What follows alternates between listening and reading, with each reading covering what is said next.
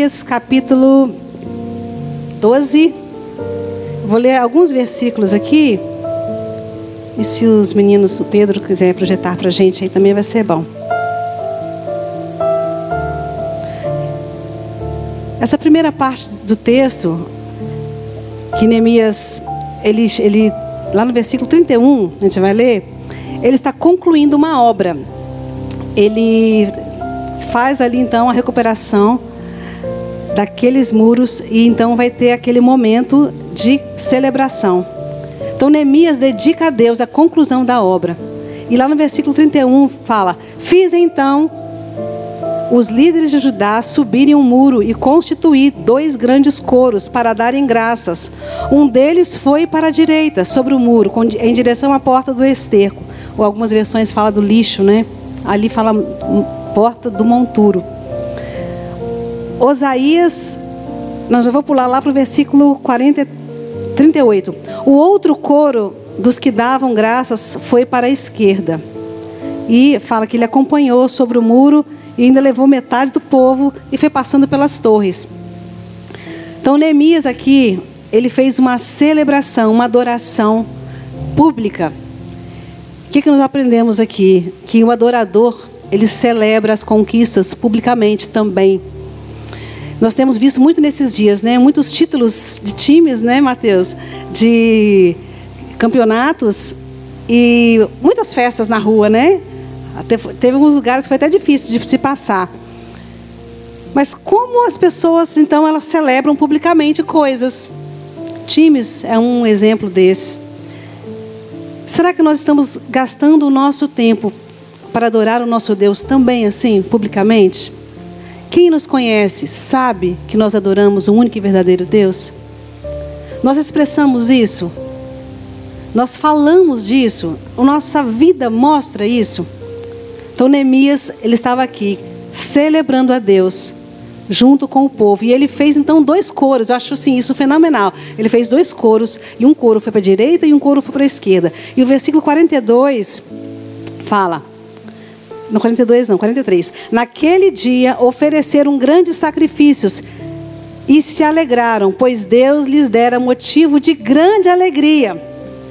As mulheres e as crianças também se alegraram, e o júbilo de Jerusalém se podia ouvir de longe. Olha que lindo. A celebração deles não foi uma coisinha qualquer, não, foi uma celebração daquelas. Eles adoraram que de longe se ouvia. E depois Salomão também, quando ele faz o templo, ele faz a sua oração, ele faz um altar, ele, ele se ajoelha diante do povo ali, diante de Deus e faz uma linda oração. Está né? Tá aí no, no, no 2 Crônicas, capítulo 7, os capítulo 6, né, o anterior. E aí no 7 e o 3, ele, o povo vem também e fala, lá que eu queria que vocês lessem comigo. 2 Crônicas 7, versículo 3. Diz assim: quando todos os israelitas viram o fogo descer, né, depois que Salomão havia orado, e a glória do Senhor sobre o templo, prostraram-se no pavimento com o rosto em terra, adoraram o Senhor e lhe deram graças, dizendo: Porque Ele é bom, porque o seu amor dura para sempre. Amém. Tem um cântico, né? Vários que nós cantamos que tem essa frase nela. Essa frase é contida em vários cânticos. E é, hoje eu não sei se o, se, o, se o, pastor Beto cantou uma canção que falou sobre isso, mas eu estava na minha mente aquele cântico que nós cantamos da Nívia Soares. O Senhor é bom, o Senhor é bom, sua misericórdia dura para sempre. Amém? Então esse esse foi o coro que o povo de Israel cantou quando o templo estava pronto. Eles celebraram publicamente para que todos ouvissem quem era o Deus, o Deus todo-poderoso, o Deus bom, o Deus magnífico, o Deus poderoso, que tinha feito aquelas coisas grandiosas, derramado fogo sobre eles. E eles estavam ali então agora celebrando a esse Deus único e verdadeiro. Então o adorador, ele celebra as conquistas publicamente. E lá no Salmo 27, versículo 4, Davi diz: Pedi uma coisa e a buscarei: que eu possa morar na casa do Senhor todos os dias da minha vida, para contemplar a beleza, para contemplar a formosura do Senhor e meditar no seu templo. Amém? Então, Davi tinha um estilo de vida de adorador. Ele compunha canções para Deus. E, mediante a, a, guerras que ele vivia, ele cantava, ele adorava, ele se prostrava diante de Deus, ele levava sua harpa para onde ele ia, e ele celebrava o Deus que ele cria, o Deus que ele tinha relacionamento. E quando ele foi então, chega diante de Golias, é, ele não se intimidou, porque ele não olhou para Golias apenas com um olhar humano. Ele olhou para Golias com o olhar de Deus. Ele olhou com Golias sabendo o Senhor dos exércitos está comigo. Eu vou vencê-lo, porque Deus está aqui. Ele não olhou para Golias com um olhar de homem. Ele não olhou com Golias pensando assim: nossa, e agora o tamanho dele? Ele não pensou isso. Ele falou assim: ele é mais um bicho. Então nós precisamos olhar para as circunstâncias pensando o que Deus pensa, olhando com o olhar de Deus, porque Deus está conosco e, e, pronto, acabou. Deus é Deus e Ele não perde nenhuma batalha. Então precisamos mudar a nossa visão, a nossa ótica, porque Davi ele tinha esse estilo. Isso estava nele. E nós também temos isso em nós. Só que às vezes a gente não sabe. Nós não descobrimos que ainda temos essa arma em nós. E diante das circunstâncias, nós fraquejamos, nós falamos coisas que não atraem a presença de Deus, nós murmuramos e reclamamos. E teve uma outra pessoa que usou a adoração como estratégia, que é o rei Josafá, que nós já ouvimos tantas ministrações. Então, lá em 2 Crônicas 19, versículo 19.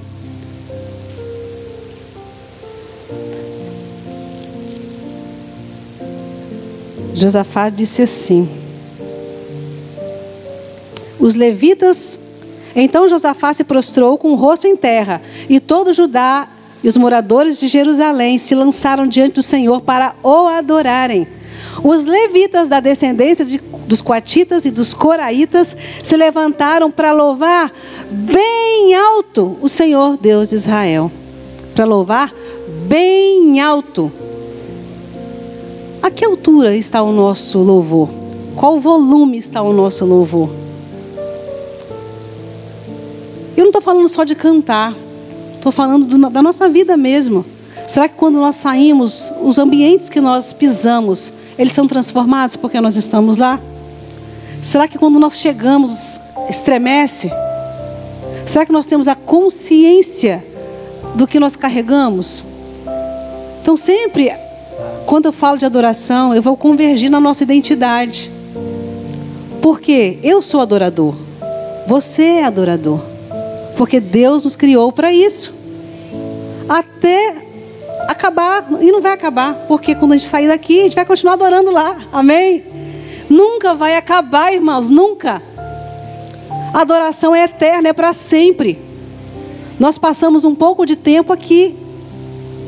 70, 80, 100. Isso, a, a, a, o pó volta à terra, mas o Espírito a Deus. E nós já temos um lugar que está sendo preparado para nós, onde nós vamos ficar sempre em adoração, com aventuras incríveis, né? aventuras celestiais. A gente às vezes fica conversando e pensando: meu Deus, como que será que vai ser lá?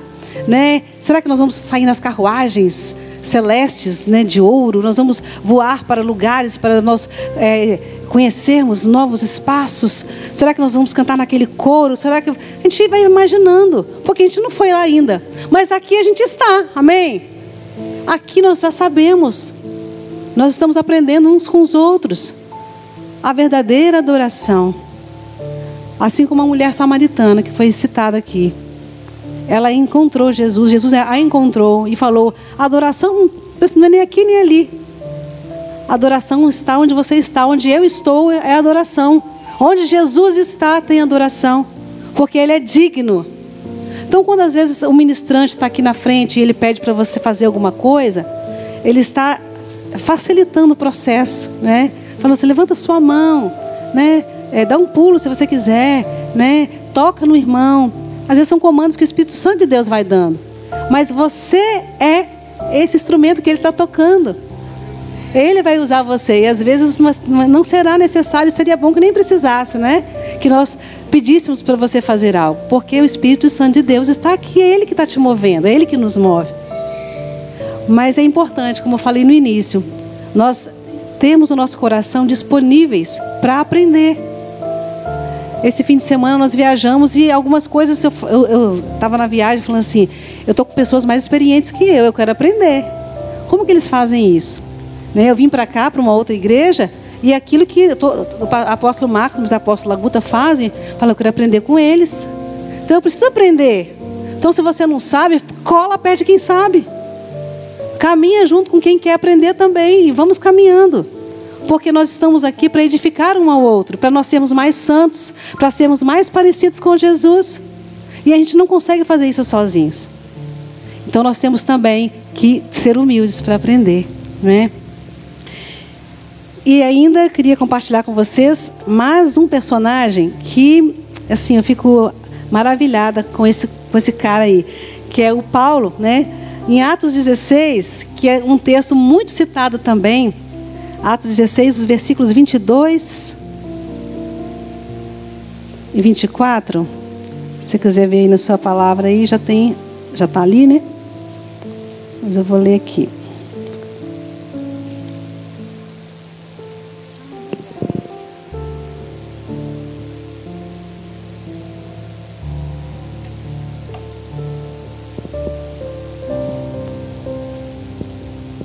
Vamos lá. Então, Paulo e Silas são espancados. Eu vou ler o, o, os versículos anteriores. Fala: Aconteceu que quando fomos ao lugar de oração, veio ao nosso encontro uma jovem que tinha um espírito adivinhador e que, adivinhando, dava grande lucro a seus senhores. Seguindo Paulo e a nós, ela gritava: Esses homens são servos do Deus Altíssimo.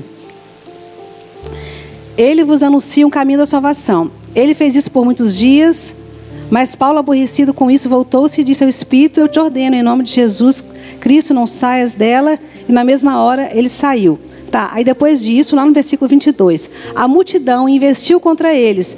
E os magistrados, rasgando-lhes as roupas, mandaram espancá-los com varas. Depois de espancá-lo, muitos colocaram colocaram-os na prisão, ordenando ao carcereiro que os guardasse com segurança. Tendo recebido essa ordem, ele os colocou na prisão interna e prendeu-lhes os pés ao tronco. Então, Paulo e Silas, eles. Próximo versículo, né, 25. Por volta da meia-noite, Paulo e Silas oravam e cantavam hinos a Deus, enquanto os presos os escutavam. Imagine que situação, não é? Eles estavam presos, eles estavam com os pés no tronco, detalhe, estavam espancados, açoitados e sem roupa. O que você faria numa situação dessa? Aí eu provavelmente reclamaria. gemeria de dor. Talvez falar, meu Deus, que tristeza, esses caras que fizeram isso, eu sou inocente, não é?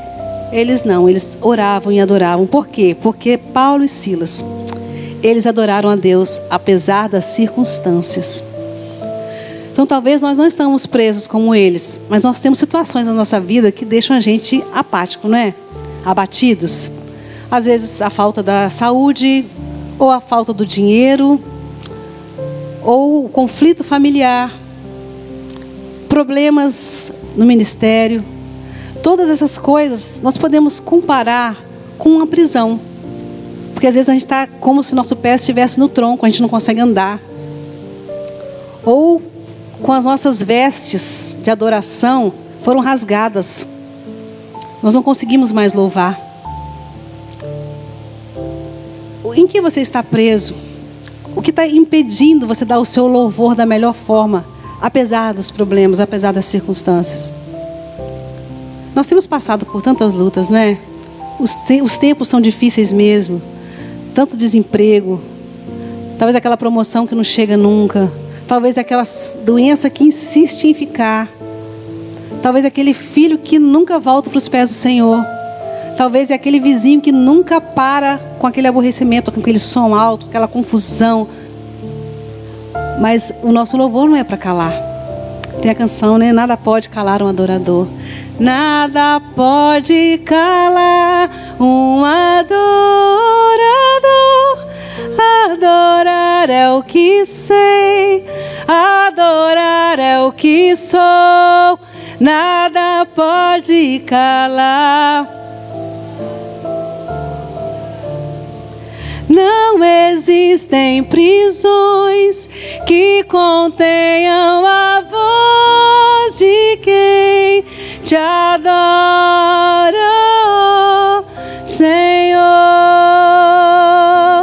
Aleluia, aleluia. Nada, nada, nada pode calar. A bênção do Senhor, ela não, ela não vai embora, ela continua. A presença de Deus, ela não vai embora, ela continua. Ele está conosco. Ele está conosco na prisão.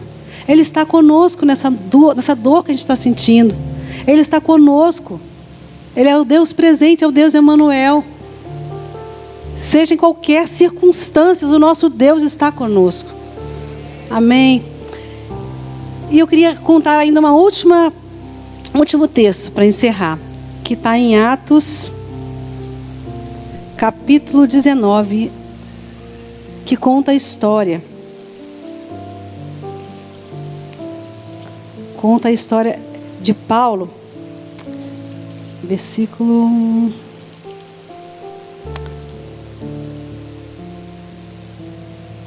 Trinta. Eu vou ler um pedacinho dessa história para que vocês se situem. 23. Por esse tempo, houve um considerável tumulto acerca do caminho.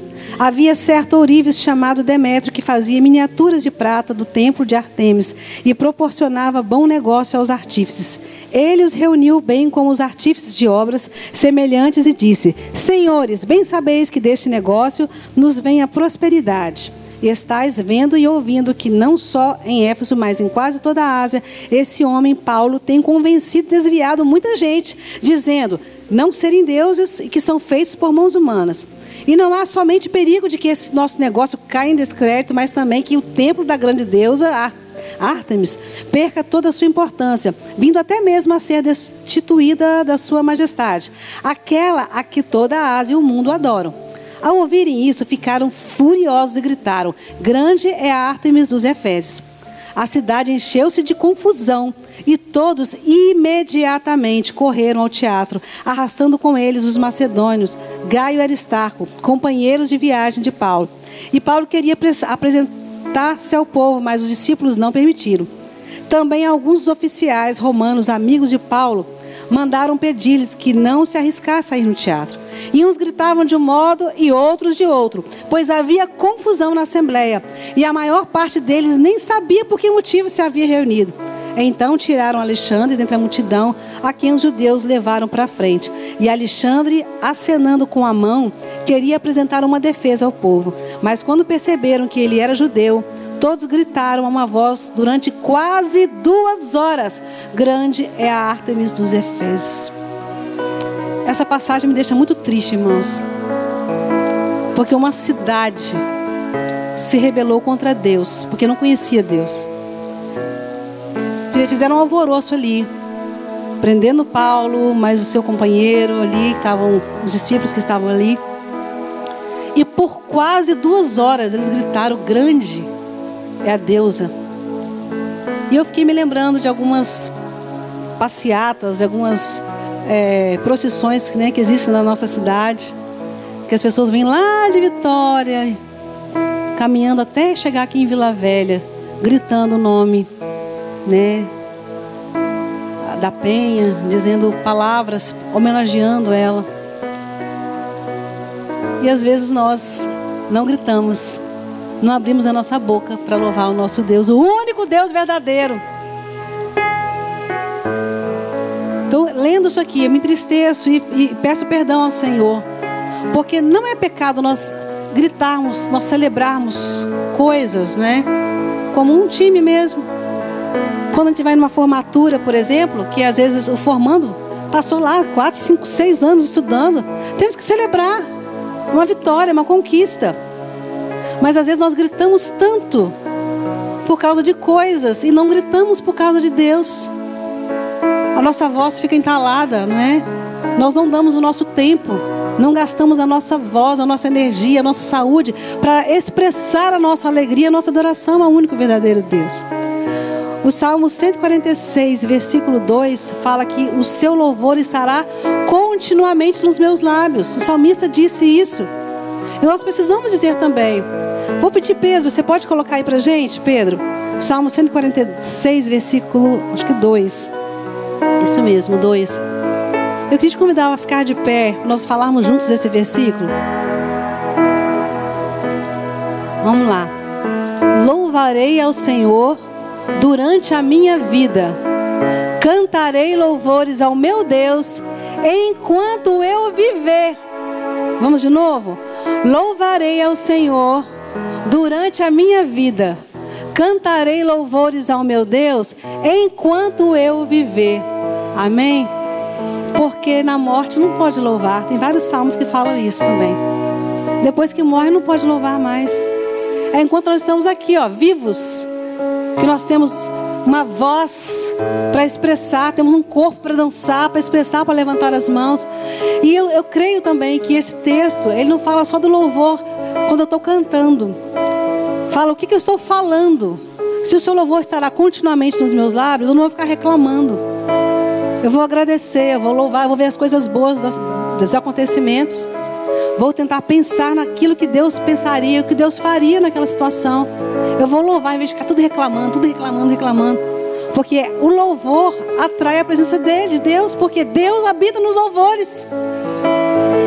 Então que o Senhor possa nos perdoar de todas as vezes que nós abrimos a nossa boca para reclamar e também de todas as outras que nós não abrimos para adorar, para louvar, para bendizer o nome do Senhor.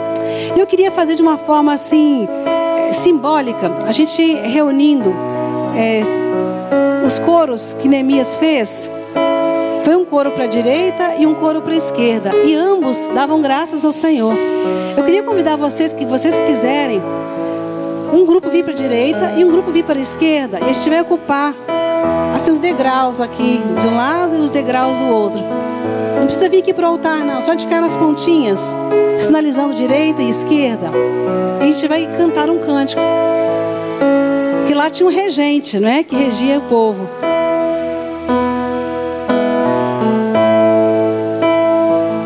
O apóstolo vai reger o coro, apóstolo? Nós vamos cantar uma canção conhecida.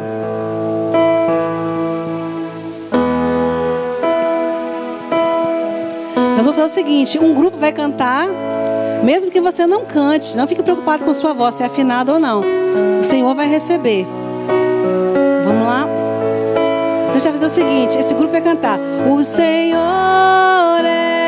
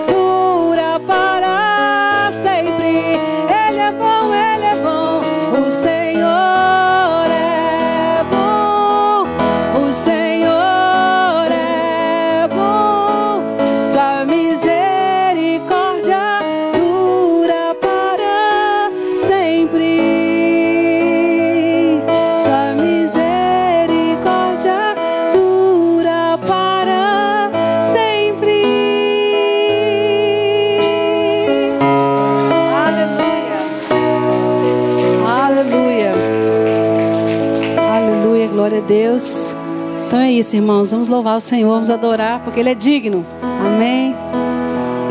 Obrigada.